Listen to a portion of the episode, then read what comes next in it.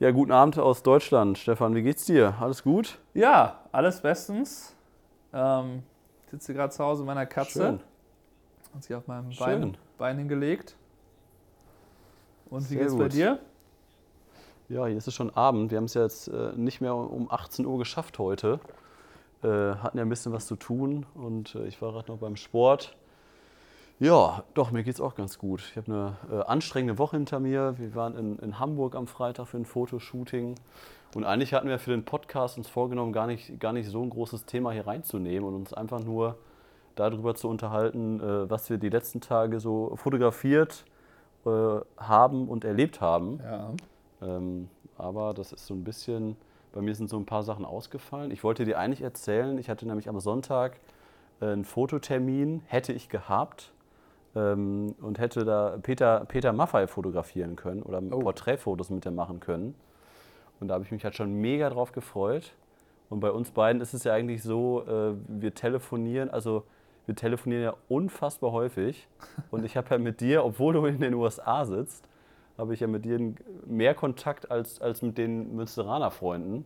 Das ist ja eigentlich das Interessante daran. Und dass wir eigentlich, das, Phänomen bei uns ist ja eigentlich, wenn wir uns dann, dann treffen, wenn ich in, in die USA fliege oder du nach Deutschland kommst, das ist ja nicht so, als ob wir uns seit, seit sechs Monaten oder zwölf Monaten nicht gesehen haben.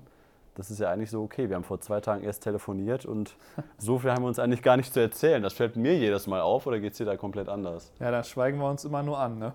Dann schweigen wir uns nur an, weil wir eigentlich schon alles von, von dem anderen wissen. Deswegen habe ich jetzt ja letzte Woche gesagt, Stefan, pass auf, wir telefonieren von Freitag auf Mond, äh, von Freitag bis Montag äh, telefonieren wir uns einfach mal nicht und wir sammeln ein bisschen was, was wir so erleben.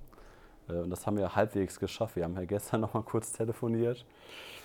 Naja, Ja. du hattest, du hattest dein, deine erste Hochzeit am Samstag, ne? Äh, ja, gut, äh, dieses Jahr die, die zweite eigentlich. Ähm, ja, das war, äh, das war gut. Ich habe halt den, den Danny, der ist ja sonst mein äh, Videograf, den habe ich mitgenommen.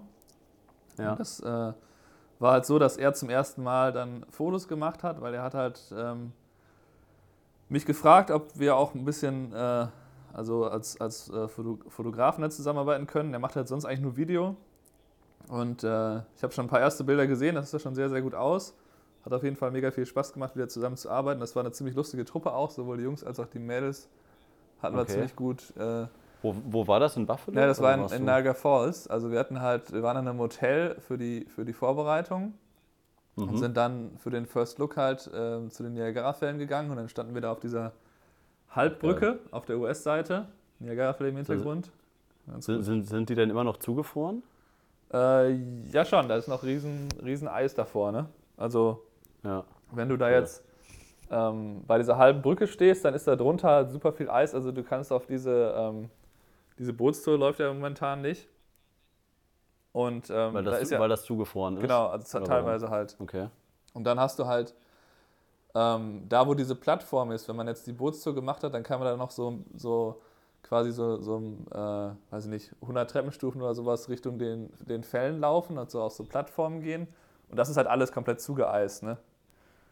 Ich habe die gefragt, ob wir da Okay. hingehen sollen, aber die waren irgendwie nicht so dafür. Sehr, hätte halt ganz gut ausgesehen, ne? Aber ja, das Sehr war, das, das war auf jeden Fall schön. Ja, wie lange warst du unterwegs? Waren das dann neun acht Stunden, Stunden. oder? neun Stunden Hochzeit Okay. von irgendwie 12 bis 9 waren wir dabei. Ähm, Und dann, dann hattest du deine, deine A7R. genau, habe ich jetzt zum ersten Mal die das erste A7R3 Mal. eingesetzt. Ich hatte eigentlich vorher noch Ja. gar nicht groß damit fotografiert. Ähm, oder eigentlich gar nicht. Ähm, Ja. Nur so ein paar Testaufnahmen Cool. gemacht. Naja, war, war gut. Also die, die macht schon echt Spaß. Ich mag den, äh, den Shutter-Sound irgendwie super gerne. Der ist irgendwie ein bisschen angenehmer als von der, von der R2. Echt? Gibt es da, gibt's da einen Unterschied? Ja, ja, der hört sich Das, komplett äh, anders an. Okay, also ich, die R2 habe- hatte ich ja nie, aber ich dachte, das würde sich, sich gleich anhören. Okay. Naja, und äh, ich musste halt auch den viel benutzen, weil der, der elektronische Shutter, der hat ja immer noch das Problem, dass er dann diese Banding-Geschichten da hat an der Wand, oft wenn da halt LED-Beleuchtung ist. Und mittlerweile ist das irgendwie fast alles LED-beleuchtet. Dann kann man diesen, Okay. diesen lautlosen äh, Shutter da gar nicht benutzen, leider. Ähm, aber gut, das braucht man ja eh eher bei so leiseren Zeremonien oder irgendwie so einer In Kirche. der Kirche. So. Ja. Ähm, und in diesem Fall war es sogar so, dass ich vielleicht zum glaube, vielleicht zum zweiten oder dritten Mal habe ich da bei der Zeremonie geblitzt. Habe ich halt den Profoto da hingesetzt. Und auch Ja. super schöne Aufnahmen von dem, von, vor allem von dem ähm, Reinlaufen halt machen können Ja. dadurch. Und da hast du auch schon den, diesen neuen Pro, Profoto A1 heißt der, glaube ich. dieser Mm, nee, den habe ich nicht mitgenommen, weil ich halt dachte, dass wir, dass es da ziemlich nass wird. Also wenn man zu den Fällen geht, kriegt man ja oft diesen Nebel, der da halt äh, neben entsteht, mit. Dann hat man, kriegt man den nicht nur auf die Linse, sondern auch auf den äh, Blitz, hat. Deswegen habe ich den da nicht mitgenommen. Aber den A1, diesen, diesen kleinen Pro-Foto-Blitz, den man auf die Kamera packen kann, den habe Ja. ich halt dann am Verlobungsshooting am Sonntag mitgenommen. Da waren wir in so einem völlig zugeschneiten äh, State Park, Knox Farms. Und Okay. ähm, ja, ich habe mir die Bilder noch nicht alle angeschaut, aber so, ich hatte den Eindruck, dass das sehr, sehr cool aussieht. So der, der Look vom, vom Pro-Foto-Licht, irgendwie hat der immer noch was äh, Besonderes, finde ich. Die sehen immer irgendwie anders aus. Der ist halt nicht ganz so, weiß ich nicht, der hat irgendwie einen anderen Charakter als, ähm, als die meisten so ähm, Finde ich auch. Ich Standardblitze. benutze ich benutze den ja auch, also den B1 und B2. Aber was, was kostet der A1 jetzt? Irgendwie 900 Dollar 1000 oder Dollar sowas? das Stück. Okay. Ist halt Mit, mit einem Akku dabei. Ein Akku. Also, ja, also man hat ein bisschen Zubehör, das ist immerhin ganz gut. Die haben halt dann nicht damit gespart, dass man irgendwie alles dazu kaufen muss. Du kannst halt diesen, äh, ähm, also der ist ja standardmäßig, zoomt der irgendwie von 35 auf 105 mm. Und wenn du dann noch weiter äh, brauchst, dann ist da halt so eine, mit so, einem- so, so eine magnetische Weitwinkellinse, die man da draufsetzt, die das dann Okay. noch weiter streut, das Licht. Und dann Okay. hast du noch so einen Dome Diffuser, das ist dann quasi so eine milchige Kuppel, die man da draufsetzt. Die kann man natürlich auch kombinieren, die beiden. Dann kriegst du halt das so hab ich 180 Grad. In Werbefotos gesehen, ja. Und du hast auch diese Soft, äh, nee, wie heißt denn das? Soft Bounce Card. Also diese eine, so eine, so eine Pappkarte ist da halt dabei. Die Okay. schnappt man dann da einfach auch mit diesen Magneten drauf. Und man kann die auch als schwarze Flagge benutzen, sodass man zum Beispiel dann, wenn jetzt jemand nebensteht, dass man den nicht noch anblitzt. Dass man das quasi ähm, den Blitz sozusagen nur in eine Richtung steuert. Äh, ja, Ja. also muss ich mal sehen, wie die Bilder aussehen, kann ich dann ein bisschen was genaueres dazu Ja, sagen. schick, schick mal rüber. Aber schick mal funktioniert auf rüber. jeden Fall ähm, tadellos, mit, mit dem Nachteil, dass halt bei Sony dann, wenn ich den auf die Kamera setze, der äh, TTL und Highspeed Sync nicht mehr funktionieren. Ja. Ja, aber wir, wir dürfen jetzt nicht zu sehr nicht in zu sehr technischen, Detail gehen. technischen Wir Genau. wollten ja heute über was anderes reden, nämlich über unsere Fehler, die wir so gemacht haben im Laufe unserer Selbstständigkeit. Ja, genau. Nachdem wir festgestellt haben, dass, dass, dass das Wochenende noch nicht so interessant war, nachdem da einiges abgesagt wurde. Ähm, ja, also ich meine, wir haben ja den Podcast, wir haben ja letzte Woche ähm, äh, oder nächste Woche haben wir quasi den, den, den, die Halbzeit unseres Podcasts. Und äh, da habe ich überlegt, okay, an wen wenden wir uns eigentlich? Eigentlich an Fotografen, an, an selbstständige Fotografen, die vielleicht sich selbstständig machen wollen. Und ähm, deswegen wollten wir natürlich so ein bisschen darüber reden, äh, wie war das bei uns, wie war das bei dir, wie war das bei mir, was sind so unsere Erfahrungen, welche Fehler kann man als, als selbstständiger Fotograf machen äh, oder welche Fehler habe ich auch gemacht, welche hast du gemacht. Wir haben da eben kurz drüber geredet, äh, als wir so ein bisschen besprochen haben, was wir jetzt so thematisieren kurz. Ähm, dabei ist uns so ein bisschen aufgefallen, dass natürlich du irgendwie viel, viel weniger äh, Fehler als ich gemacht hast. Das liegt an der Ähm, kürzeren und- Karriere. Ja, okay, das ist nett, dass du das ja so, so betonst, Stefan. ähm, aber ich, also ich habe echt, was heißt extrem viele Fehler gemacht, aber ich meine, aus Fehlern lernt man ja auch. Und ähm, also ich weiß gar nicht, wo, wo, wo kann man denn anfangen? Eigentlich muss man ja ganz am Anfang anfangen. Ähm, also wenn, wenn ich jetzt nochmal acht Jahre zurückgehe ins Jahr 2010, als ich mich selbstständig gemacht habe, glaube ich, war mein, mein größter Fehler, äh, dass man halt nicht sich alle Fotografen anguckt, die man bewundert, die man gut findet, wo man die Fotos toll findet und denen halt folgt und sich da halt auch kreative Inspiration holt. Also dass man ein bisschen links und rechts vom Wegesrand sich die Fotografen anguckt, die, die momentan den Markt beherrschen und sich halt ähm, auch Vorbilder raussucht, wo man hin möchte. Das, das muss jetzt nicht der, der, ähm, äh, der größte Fotograf äh, in, in den USA sein. Das reicht ja auch, wenn man sich die, die besten aus seinem Kreis raussucht und mal einfach googelt und guckt, okay, welche Fotografen ähm, finde ich gut und einfach so ein bisschen verfolgt, was die machen. Und das kann man heutzutage über Social Media, bei Instagram kann man das ja super, super gut machen. 2010 fing das gerade mal so in Deutschland mit Facebook an. Da, da, hat man das noch gar nicht so gemacht. Da ging alles nur über die Webseite. Und da war das bei mir halt wirklich so, dass, dass ich so ein, zwei richtig gute Hochzeitsfotografen als Vorbilder hatte. Aber ich habe da gar nicht wirklich, ähm, ich, ich konnte es gar nicht wirklich mehr, mehr, mehr angucken, mhm. weil ich, hab, ich hab, war da irgendwie einmal drauf im Jahr, habe die Bilder gesehen und, und das hat mich so demotiviert. Und da habe ich gesagt, boah, da komme ich nie im Leben hin. Die sind so geile Fotos. Ich weiß nicht, wie der das macht. Ich weiß nicht, wie ich da hinkomme. Das schaffe ich sowieso nicht. Ich gucke mir nichts anderes mehr an. Und dann habe ich wirklich ein, zwei Jahre nur mein Ding gemacht und habe es so gemacht, wie ich das für richtig gehalten habe. Und im Nachhinein habe ich halt festgestellt, glaube ich, hätte ich das, wäre ich das anders angegangen, oder ich bin mir relativ sicher, wäre ich da offener, offener drauf zugegangen und hätte da, wäre da offener, offener mit umgegangen, ähm, wäre ich heute wahrscheinlich noch weiter und ich hätte halt schon viel, viel schneller so ein bisschen die meine Qualität auch steigern können und wäre da hingekommen, wo ich hin wollte. Weil heutzutage, wenn mir, irgendwie, wenn mir jemand gefällt, zum Beispiel, was, was wir momentan in den letzten Monaten, äh, bin ich absoluter Fan von, von Jens Koch aus, aus Berlin geworden. Ich mhm. weiß nicht, den habe ich glaube ich auch schon mal gezeigt. Ne? Und äh, ich finde, das ist der, der, wirklich der, der beste Porträtfotograf momentan in Deutschland. Ähm, ihr könnt ihn ja mal bei, bei äh, Instagram, heißt ja Kochfoto oder die Website glaub, heißt, glaube ich, auch kochfoto.de oder sowas. Und äh, der macht wirklich äh, ziemlich geile, zwar simple Porträts, aber wirklich äh, gute Lichtsetzungen. Und, und dem, dem zeichnet er so ein bisschen aus, dass er nur prominente Leute fotografiert, also wirklich Hollywood-Stars etc. Aber damit würde ich sagen, heutzutage gehe ich halt ganz, ganz anders mit um. Und ich habe den einfach, ich habe den bei Instagram angeschrieben, äh, wir schreiben uns private Nachrichten oder da geht er auf jeden Fall drauf ein, wenn ich mal eine Frage habe, welchen Hintergrund der verwendet etc. Und ich schreibe dem auch, okay, ich finde deine Bilder geil, äh, du bist mein Vorbild etc. Und hole da halt auch so ein bisschen äh, kreative Ideen einfach raus und nehme da was für mein nächstes Fotoshooting mit mhm. und sehe das dann nicht als, als Konkurrenz an. Und genauso ist es dann auch irgendwie dann im, im Münsteraner Raum. Da hat man halt, gibt es drei, vier, fünf gute, richtig gute Hochzeitsfotografen, die, die ich mir dann auch angucke und wenn man die trifft, sehe ich das nicht mehr als Konkurrenz, so wie ich das vor acht Jahren gemacht habe, sondern sehe das halt eher als Inspiration, versuche die Person auch kennenzulernen, versuche dann auf dem Wedding Meetup die Person kennenzulernen oder irgendwo anders.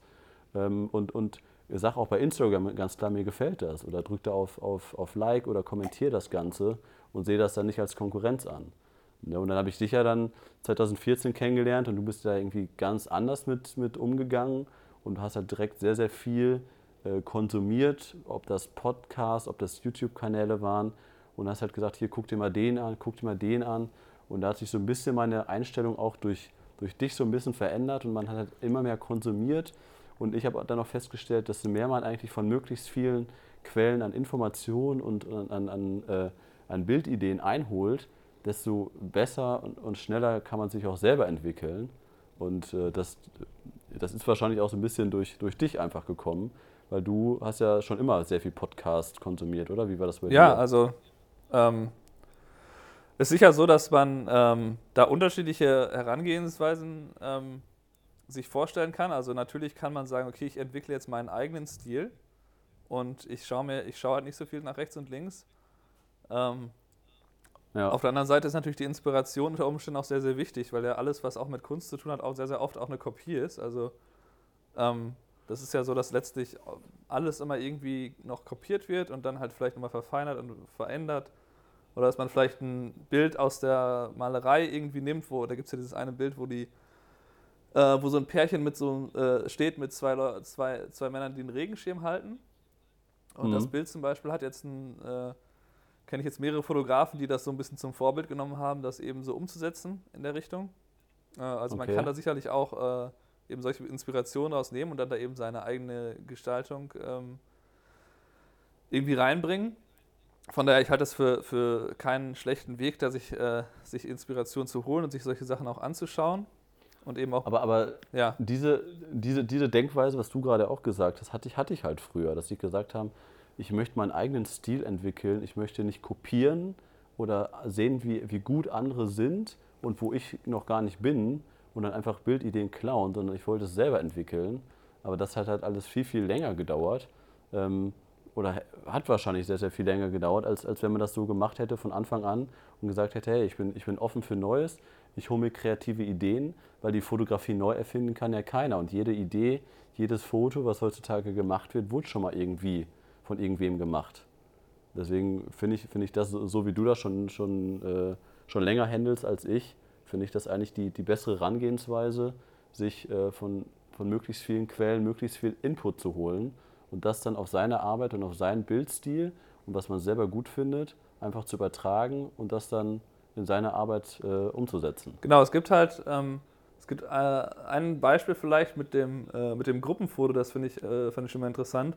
Das ist ja was, was man relativ standardisiert dann macht, dass man erstmal die Leute irgendwie nebeneinander stellt. Ja, und das das, ist ein gutes Beispiel, Das ja. dann halt zum Beispiel jetzt gerade bei den, äh, also wenn das jetzt ein Familienfoto ist, dann haben die ja alle was Unterschiedliches an. Aber wenn man jetzt äh, vor allem die, ähm, äh, die Brautjungfern ähm, und die, die Trauzeugen hier in den USA sind ja oft dann irgendwie, jetzt hatte hatte ich zum Beispiel am Samstag irgendwie sieben und sieben, also 14 Leute. Ähm, dann stehen die meist erstmal genau in einer Reihe, wenn man da anfängt.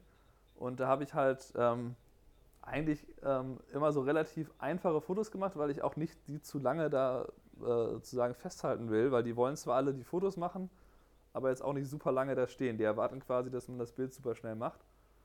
ja. Äh, und deswegen mache ich dann meist einfach die Variante, okay, stellt euch da einfach in einer Reihe hin.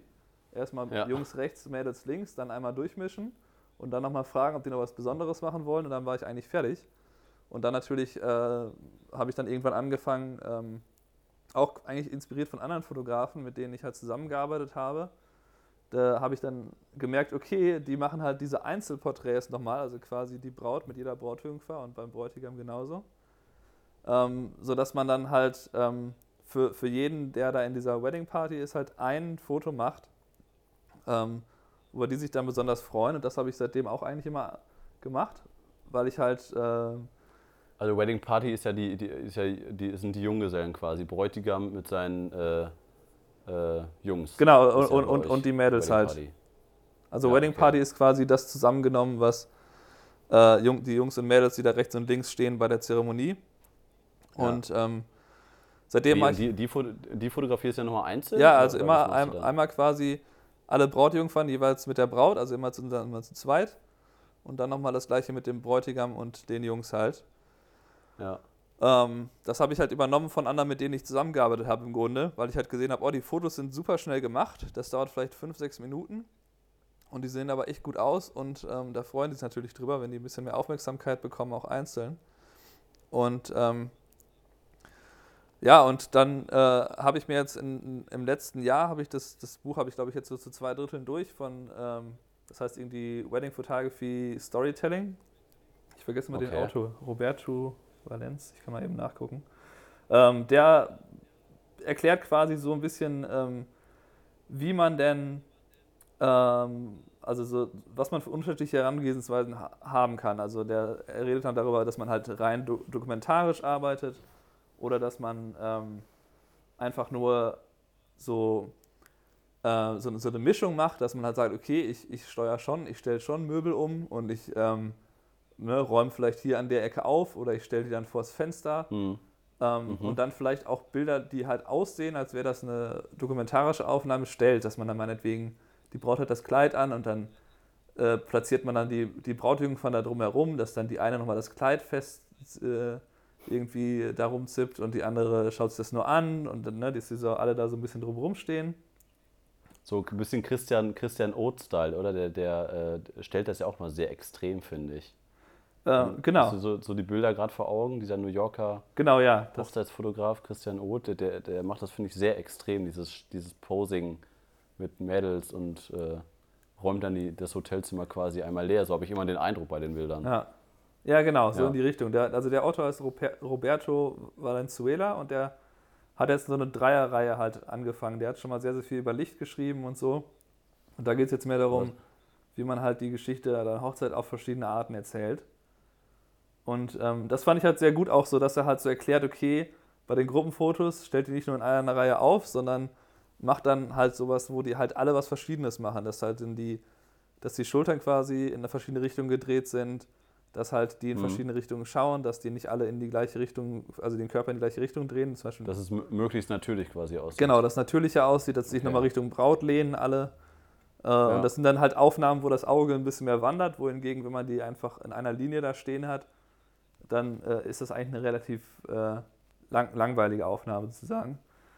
Ja. Und ähm, von daher finde ich es find schon äh, vorteilhaft, wenn man sich inspiriert von anderen. Aber was ich dazu gerne sagen würde, ist auch, dass, dass man sich davon eben auf keinen Fall irgendwie, ähm, dass man sich davon nicht selber schlechter fühlen sollte. Also es ist natürlich ähm, der, der falsche Ansatz, wenn man sagt, da komme ich nicht hin, das kann ich nicht. Also ich kann mir auch jeden Tag äh, irgendwelche Hochzeitsfotografen online anschauen, die Portfolios und sagen, das ist so viel besser als das, was ich mache, da komme ich niemals hin.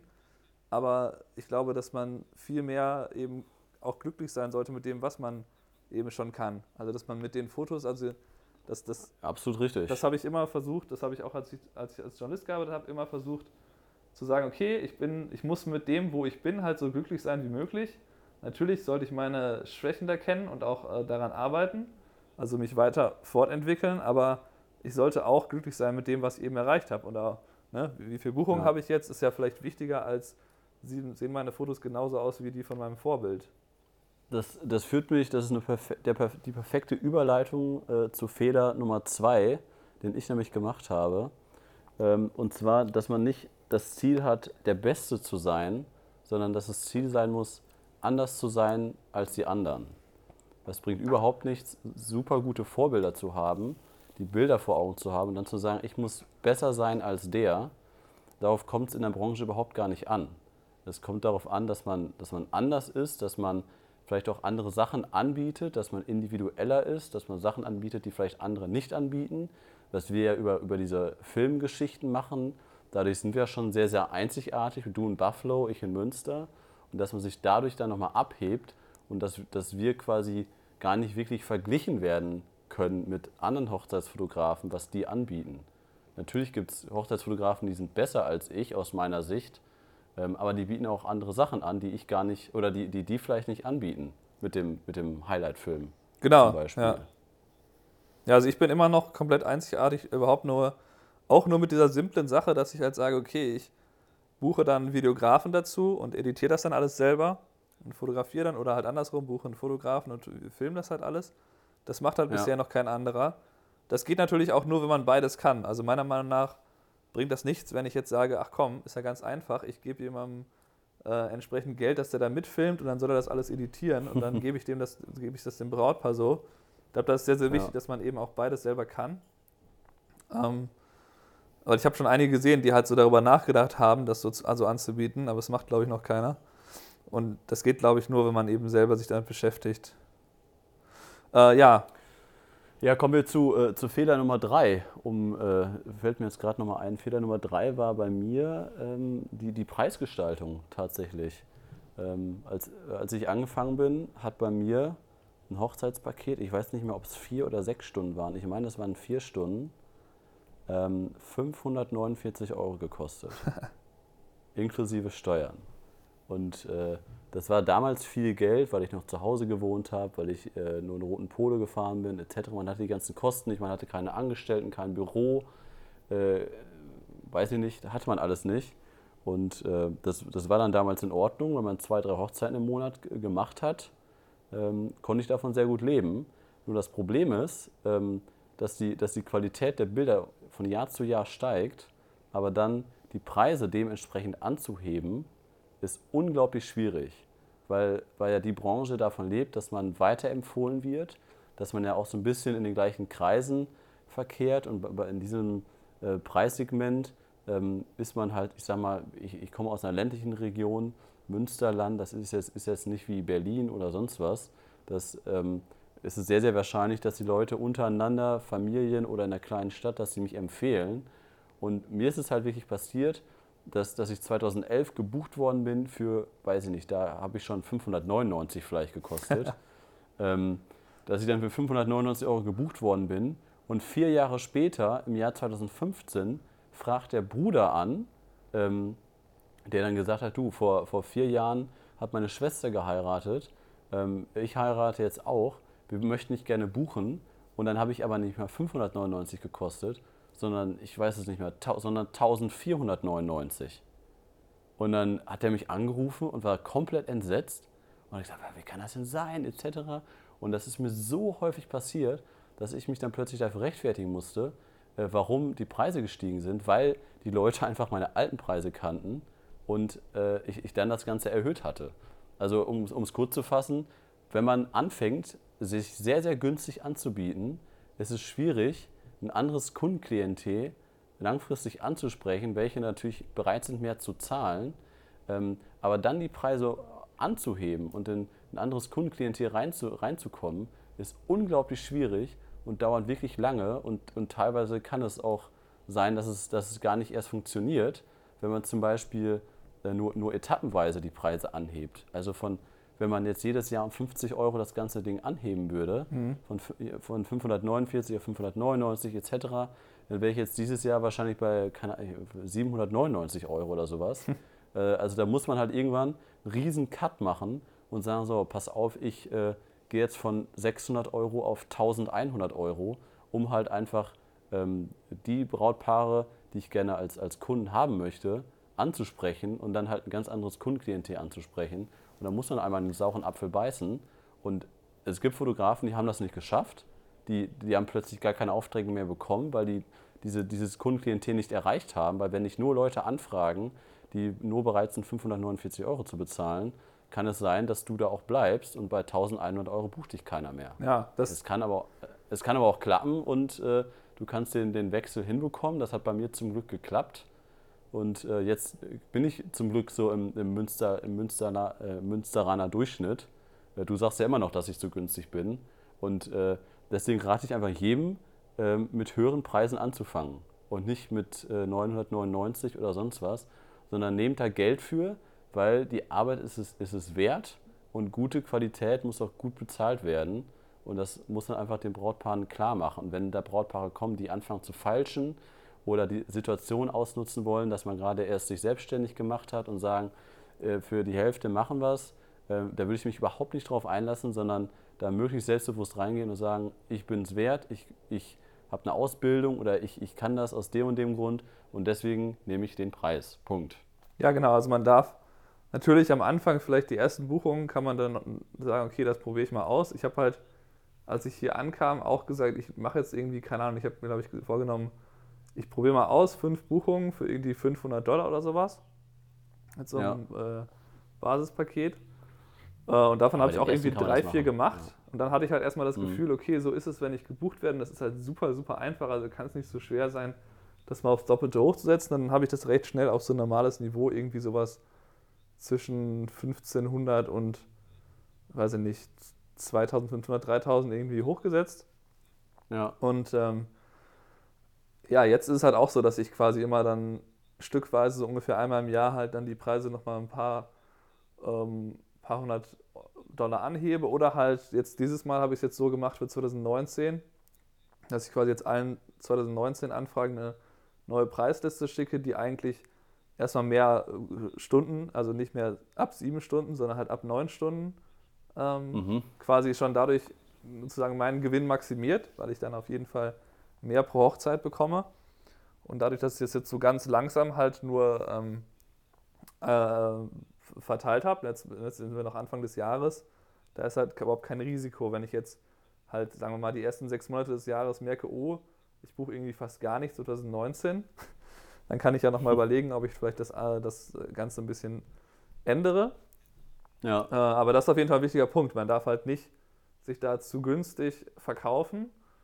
Ähm, und man, man ist auch, in Wahrheit ist man meiner Meinung nach nicht im Geschäft mit den Leuten, die jetzt irgendwie noch einen Vollzeitjob haben und dann nur am Wochenende da irgendwie mal fotografieren. Nein, Weil bei ja. denen ist halt eine andere Qualität da und die Leute wissen das ja, wenn man halt Vollzeitfotograf ist.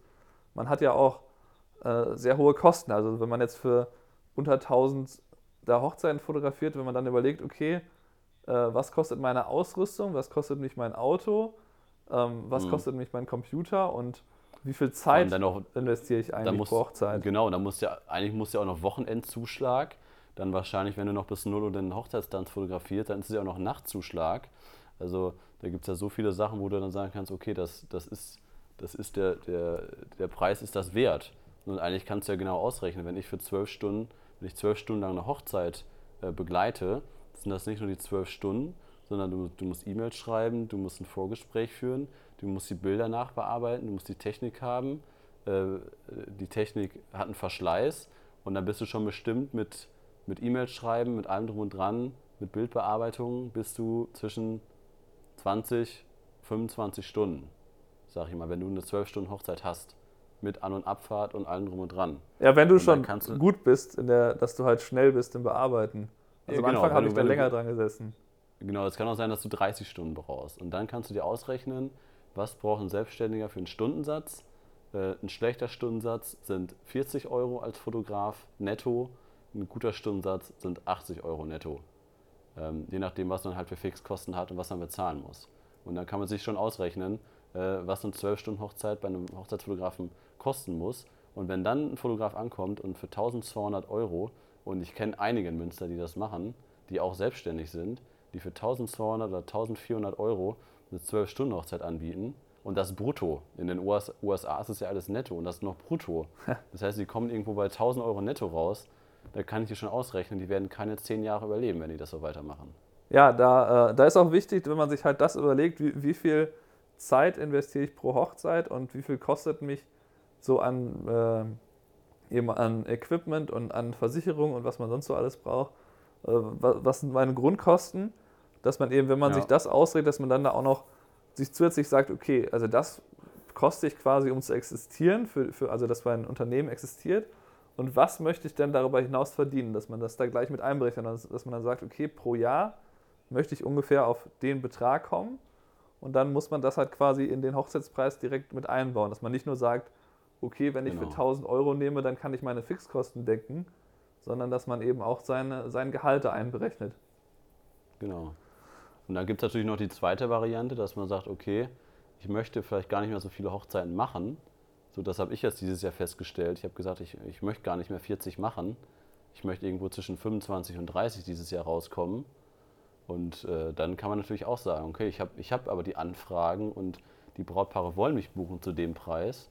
Und dann merke ich dann irgendwann, okay, Moment, ich- bin ja, ich kann ja schon bei 30 rauskommen, aber die will ich ja gar nicht machen.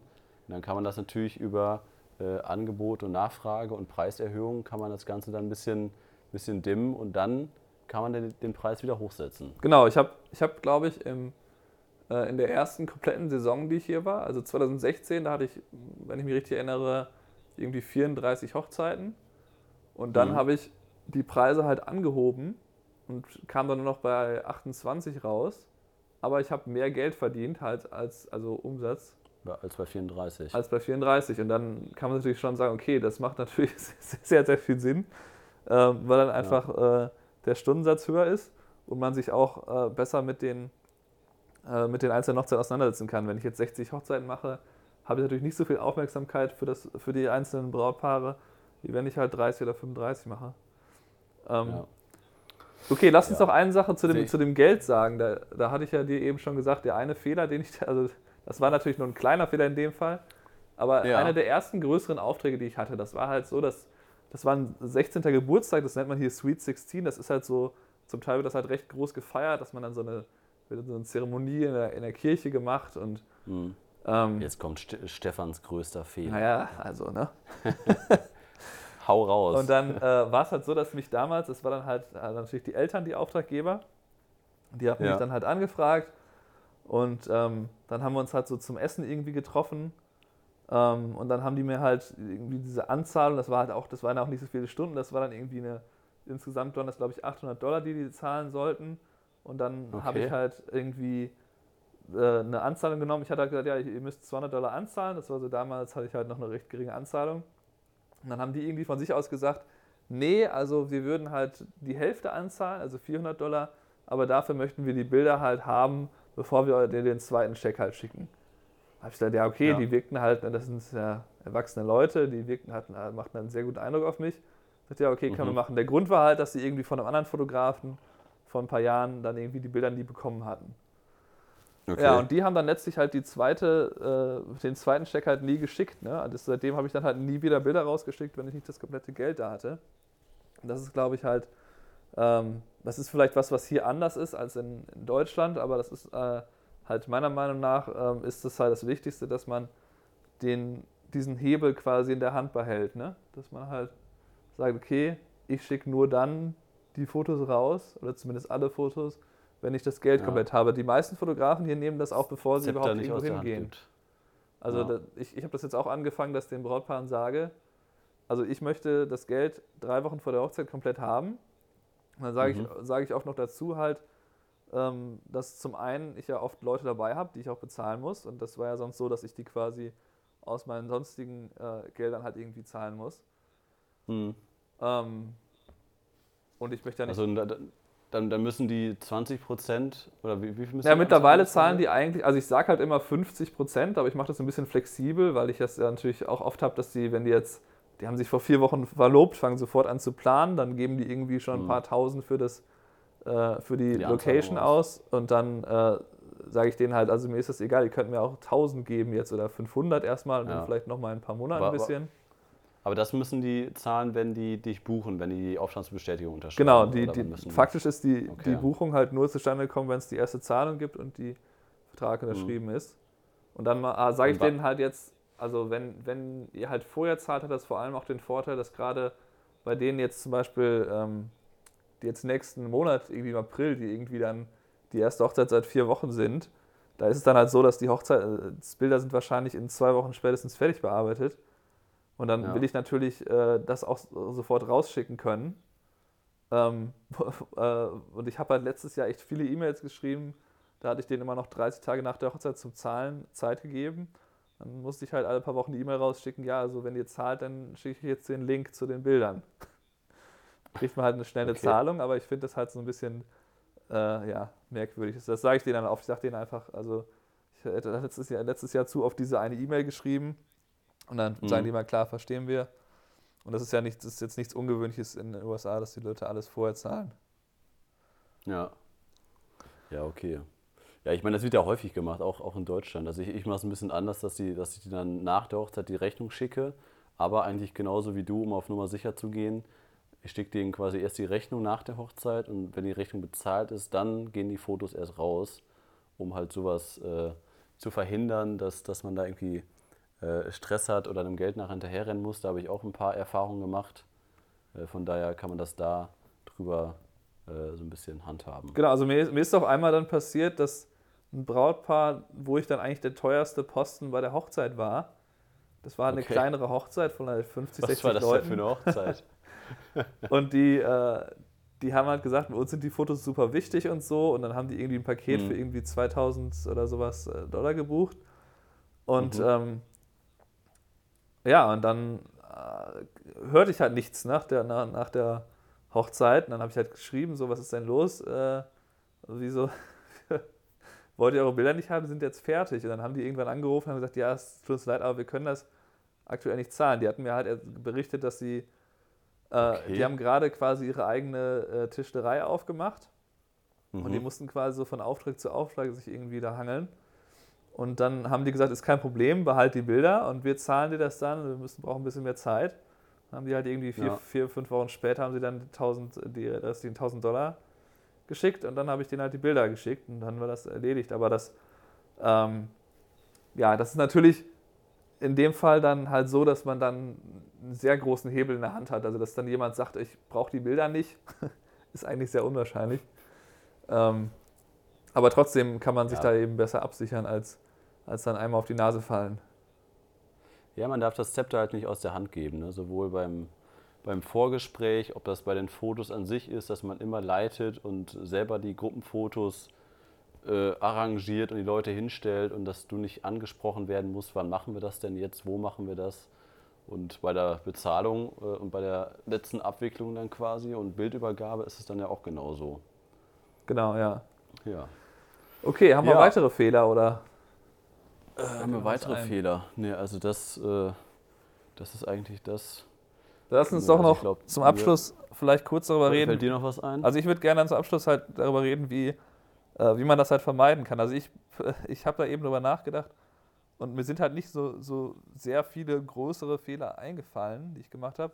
Und das lag Ja. halt unter anderem daran, dass ich mich halt sehr, sehr gut vorbereitet habe. Ich glaube, ich habe das einmal schon mal gesagt. Ich habe halt als ich dann die ersten Hochzeiten 2013 gemacht habe, für, für halt Freunde und Familie hier in Buffalo, da habe ich Mhm. Halt schon angefangen, habe ganz, ganz viele äh, Videos mir angeschaut, so Videotutorials. Ähm, da gibt es ja verschiedene Seiten, wo man dann irgendwie einen Monatsbeitrag bezahlt oder so.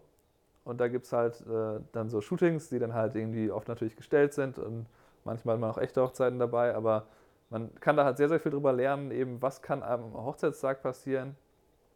Und dann gibt es halt ähm, unfassbar viele Sachen natürlich über Lichtsetzung und äh, dann gibt es äh, auch über die Marketingseite und so gibt es äh, überall äh, online, halt auch auf YouTube zum Teil dann kostenlos. Unfassbar viel ähm, ja, Wissensmaterial dir- eigentlich. Sehr, sehr viel In Input erstmal reingezogen, bevor du gesagt hast, jetzt, jetzt starte ich mit der Selbstständigkeit. Genau, und ich habe dann halt irgendwie immer auf dem Arbeitsweg, kann, weiß ich noch, in Wien hatte ich dann, ein, ähm, nachdem ich umgezogen war, hatte ich irgendwie 35 Minuten Weg mit dem Fahrrad und dann habe ich halt immer ungefähr eine Stunde Podcast pro Tag gehört. Also so ein, so ein Hochzeitsfotografen-Podcast oder ja, was? genau, so. Es waren meistens halt englische Sachen. Also ich habe auch Wie, ein paar deutsche 2013 gehört. war das schon? Okay. Naja, 2013 war ja diese, die Hochzeit in Buffalo, das war, glaube ich, da war ich ja noch in Frankfurt, da habe ich das auch schon gemacht. Okay. Ähm, halt nicht nur Hochzeitssachen, sondern auch einfach ähm, so äh, Business of Photography in verschiedensten Formen halt. Also einfach nur ähm, ja. ganz, ganz viele Geschichten habe ich dann halt äh, gehört über, äh, was mache ich, wenn ich mich jetzt selbstständig mache? Wie habe ich das gemacht? Ne? Da gibt es dann Leute, die halt in eine andere Stadt gezogen sind und hatten, mussten quasi neu anfangen. Oder Leute, die ja. einfach gesagt haben, okay, ich hatte jetzt einen Job bei der Bank und dann habe ich mich als Fotograf selbstständig gemacht. Das war so schrittweise und ich würde jedem empfehlen, macht das immer nur schrittweise. Das, war das ist natürlich immer der Standard. Äh, Rat, das, das würde ich ja jetzt auch sonst jedem sagen, mach das lieber so, dass du halt, wenn du einen anderen Job noch hast, dass du das so langsam steigerst. Äh, und Ja. bei mir wusste ich ja schon, ging das nicht. Ne? Ich, ich hätte natürlich jetzt einen Nebenjob machen können, aber mir war halt irgendwie klar, ich muss erstmal versuchen, halt komplett Vollzeit ans, einzusteigen. Und das hat ja zum Glück auch funktioniert. Ähm, aber ich glaube, Das ist, das ist finde ich, aber auch der beste Weg. Da, da direkt 100% Energie rein, wenn man das will, wenn man das Fotograf werden will, erfolgreich äh, damit Geld verdienen will, dann sollte man das auch mit, mit 100% äh, Energie machen und sich nicht noch irgendwie Nebenjob, weil es gerade noch nicht so richtig läuft oder sowas. Klar, es ist ich. ideal, aber man muss ja auch dazu sagen, dass das jetzt dann nur geht, wenn man eben so Voraussetzungen hat, wie wenn du gesagt hast, okay, ich habe damals noch zu Hause gewohnt, mein Auto war Ja. abbezahlt. Ähm, das kommt immer darauf an, wie, wie die Voraussetzungen sind. Ich hatte es halt so, dass ich halt ein paar tausend Euro gespart hatte, die aber dann äh, verdächtig schnell aufgebraucht waren. Und äh, also du, du musst halt diese Voraussetzungen haben. Wenn du jetzt meinetwegen schon irgendwie Familie hast und dann kannst du vielleicht nicht äh, so, so einsteigen mit, mit dem Risiko, ich habe nächsten Monat vielleicht kein Geld mehr. Das muss man ja immer individuell stimmt, halt ja. klären. Aber da, da vielleicht noch zu, äh, dass das Geld, das ist ja nicht einfach verschwunden, sondern ich habe dann halt, ich habe dann halt äh, am Anfang sehr, sehr viel in Marketing investiert. In dem ersten Jahr halt irgendwie 7000 Dollar. Und das hat auch sehr, sehr viel gebracht. Dann hatte ich halt eben diese 35 oder 34 Hochzeiten ein Jahr später. Ja. Und hat sich das natürlich gelohnt. Ähm, Ja, aber das, aber das, was du ja gerade erzählt hast, das bestätigt ja quasi die, die Aussage, die ich ja auch eben getroffen habe, dass, dass du es ja eigentlich richtig gemacht hast, dass du möglichst viel Input, möglichst viel erstmal an, wie machen das andere und, und wie kann man das angehen etc. Und deswegen bist du ja auch in, in Buffalo so, so durchgestartet, dass du da plötzlich im ersten Jahr deiner Selbstständigkeit äh, Ho Hochzeitsfotografen in Buffalo eingeholt hast, die schon seit vier, fünf Jahren dabei waren. Und äh, die haben erstmal gestaunt, wie du plötzlich so viel Hochzeiten machen kannst, weil du dich gut darauf vorbereitet hast. ja, das war halt ein riesen, riesen Vorteil, dass ich dieses, diese, diesen Wissensvorsprung da vielleicht hatte gegenüber anderen. Und eben Und das- diese Unterscheidungsmerkmale, wo wir eben drüber gesprochen haben mit dem Video. Ja.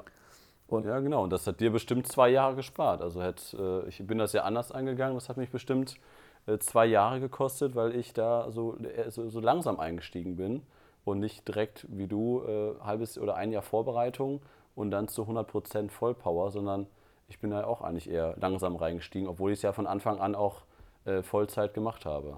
Ja, da gibt es halt auch äh, zum Beispiel den, den Videografen, den, mit dem ich damals zusammenarbeite, den einen, der, der halt da einfach bei, äh, auf der Marketingseite quasi nichts macht. Der ist halt wahnsinnig gut, der hat jetzt nochmal ein richtig schönes Video ähm, gerade fertiggestellt also von der Buffalo Hochzeit. Da haben wir so eine, ähm, da waren wir am Freitagabend auf so einer ähm, quasi Premierenparty, wo dann irgendwie da 20 Leute im Wohnzimmer saßen.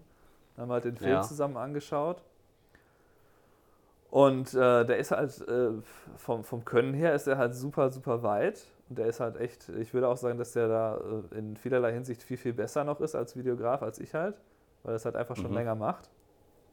Ähm, aber der kriegt das halt vom Marketing her äh, kaum hin und hat deswegen halt für dieses Jahr noch kaum Aufträge. Und das bringt natürlich nichts, eben wenn man der Beste ist. Da- Das bringt einem gar nichts, wenn, wenn einen die Paare nicht buchen. Wenn man da keine gute Strategie hat, wenn man da kein, eben das, das, keine Ahnung, das Vorgespräch meinetwegen nicht so führt, dass man meistens gebucht wird. Das sind halt, äh, äh, der, der Faktor ist nicht, ich muss, ich, muss, ich muss die schönsten Fotos machen, sondern der Faktor ist, mein, mein Geschäft muss erstmal laufen und dann kümmere ich mich halt dann währenddessen natürlich darum, dass meine Qualität steigt, damit ich meine Preise Ja. steigern kann. Das ist doch ein schöner letzter Satz eigentlich, Stefan. Ja. Dass man nicht nur aufs Geld gucken soll und Technik und was weiß ich, sondern äh, auch sich ein bisschen um die Kunden kümmern muss und dass man einfach Lust und Spaß an dem Job hat und nicht nur ähm, Technik und äh, Umsatz und Gewinn. Genau, also äh, zu, zur Technik vielleicht ein, äh, ein, das ist halt so, dass ich, ich habe halt gemerkt, dass ich mich oft zu viel damit auseinandersetze. Es gibt natürlich bei den Techniksachen auch viel mehr so Neuigkeiten, wo man dann immer schauen kann, was kommt jetzt wieder als nächstes oder was könnte ich noch brauchen. Aber äh, ich merke, dass es mir viel mehr bringt, wenn ich mir halt eben so ein Buch durchlese, wo man halt Ideen bekommt Mhm. oder irgendwie ein Video anschaue, wie setze ich das Licht und so. Das ist halt viel, viel hilfreicher, als da irgendwie die, die neueste Sony-Kamera sich zu kaufen. Absolut, absolut. Und- Obwohl wir es jetzt beide gemacht haben. Ja, natürlich macht, macht man das dann trotzdem. Ist ja auch wichtig, dass man da äh, sich steigert. Also ich habe ja letztlich jetzt die, die, äh, die neue Sony gekauft wegen den, dem doppelten äh, SD-Kartenschacht, also dass man halt ein Backup in der Kamera machen kann. Da fühle ich mich Ja, halt irgendwie das- sicherer bei. Ja. Ähm, ja.